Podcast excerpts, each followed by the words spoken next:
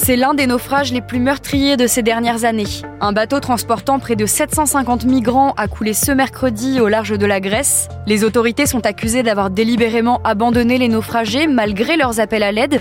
D'après un témoignage, près de 100 enfants se trouvaient dans la cale du bateau avec des femmes. Aucun n'a été retrouvé. Mais alors, quelles sont les règles d'intervention en Méditerranée? On pose la question à Thierry Arnaud, éditorialiste de politique internationale à BFM TV.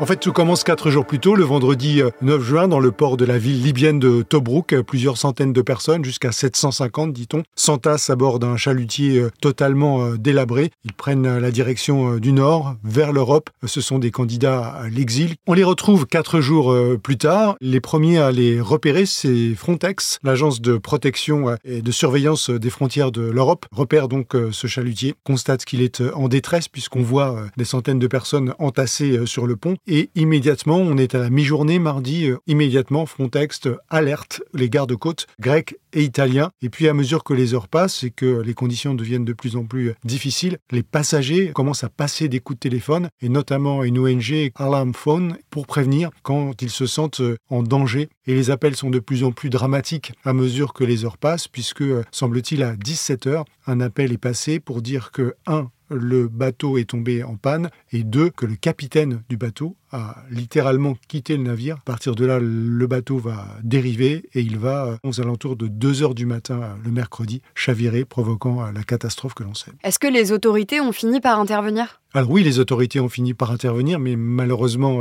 trop tard pour sauver des centaines de vies. Et les gardes-côtes grecs expliquent qu'une fois alertés par Frontex, ils se rendent au contact du chalutier, ils établissent le contact, ils proposent de placer le chalutier sous la protection, sous leur protection, et cette proposition est refusée parce que on leur dit depuis le bateau que les passagers ne veulent pas aller en Grèce, qu'ils veulent aller en réalité en Italie. Cette tentative, les gardes-côtes grecs disent l'avoir euh, faite à plusieurs reprises et disent qu'à chaque fois, on leur a posé une fin de non-recevoir. Donc, manifestement, oui, ils ont fini par renoncer.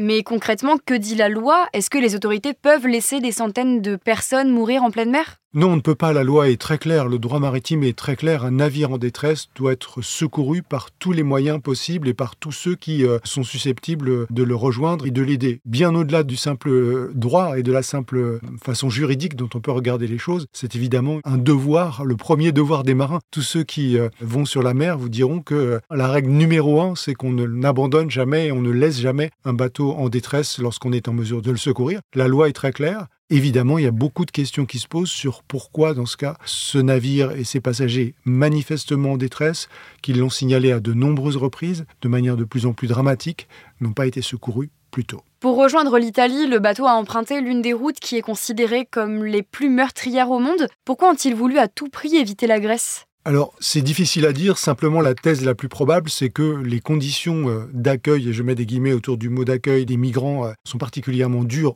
en Grèce, moins sévère en Italie. Par exemple, au mois de mai dernier, le New York Times avait publié une vidéo qui suivait des migrants qui repartaient de Grèce manu militari, euh, escortés par les gardes-côtes en pleine mer et abandonnés euh, manifestement euh, à bord d'un radeau. Donc la réputation de la Grèce est d'être très dure vis-à-vis des migrants illégaux qui débarquent et c'est la raison pour laquelle, manifestement, ils ont tout tenté pour aller plus tôt en Italie qu'en Grèce.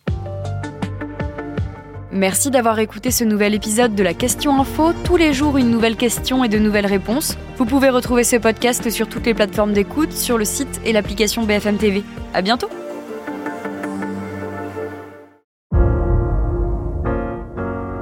Vous avez aimé écouter la Question Info? Alors découvrez le titre à la une, le nouveau podcast quotidien de BFM TV. Les grands récits de l'actualité, des témoignages intimes c'est tous les soirs sur vos plateformes préférées. À bientôt!